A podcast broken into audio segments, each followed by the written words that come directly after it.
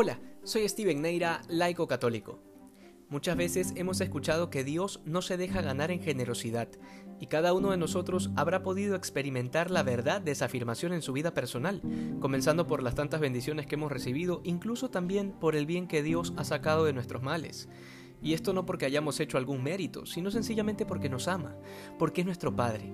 En el contexto del Evangelio de hoy, en el que Jesús promete el ciento por uno y la vida eterna a nuestra generosidad al responder a su llamado, quisiera que profundicemos en aquella visión errada de un Dios comerciante, una visión de la que todo cristiano debe huir. Esta visión defigura la imagen de Dios y nos hace creer que seguimos viviendo con la fe imperfecta del Antiguo Testamento, en donde le ofrecíamos a Dios ciertos sacrificios a cambio de su protección y de su auxilio. Esta es una visión primitiva, muy propia de los pueblos paganos, de las religiones mitológicas de Roma y de Grecia, e incluso del mismo pueblo judío que, podamos, que podemos prácticamente leerla en los libros del Antiguo Testamento. Pero esto porque la revelación de Dios siempre ha sido progresiva, es decir, no de golpe, sino que de a poco la gracia del Espíritu Santo se ha ido abriendo camino en el corazón del hombre y en su intelecto, para que podamos conocer y entender, ya no solamente qué es Dios, sino quién es Él. Sobre todo en la religiosidad popular, suele haber esta creencia de que a Dios se le pagan tributos o sacrificios a cambio de un milagro. Y yo me pregunto, ¿pero acaso el hecho de ser hijos de Dios, siendo que somos solo humanos, no es ya un milagro?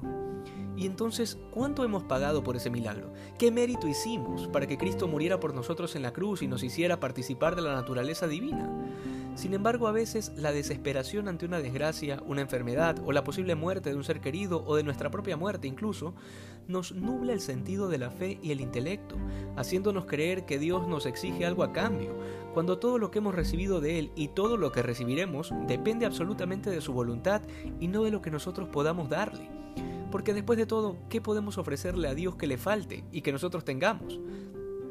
Por esa razón, el único sacrificio verdadero es el de la Eucaristía, porque es el propio Hijo quien se entrega al Padre. Cristo es la única víctima, el único sacrificio verdadero. Él es nuestro mérito.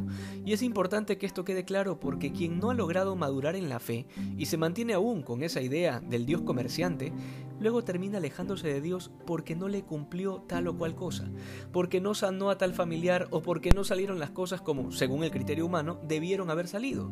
Después de haber ido a misa diaria, de haberse confesado, de haber rezado el rosario, etcétera, etcétera como si los actos de piedad fuesen el precio que uno paga para que Dios actúe.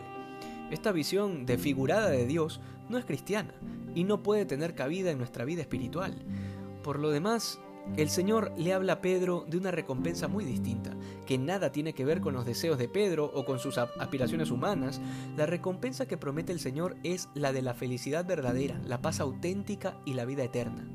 Pero además, entre todas esas cosas, también promete la persecución lo que nos deja claro que el premio del que habla el Señor no se reduce a las cosas sensibles o a la mera realización de ideales humanos. Todo nos habla de la eternidad. Que hoy seamos más santos que ayer. Dios te bendiga.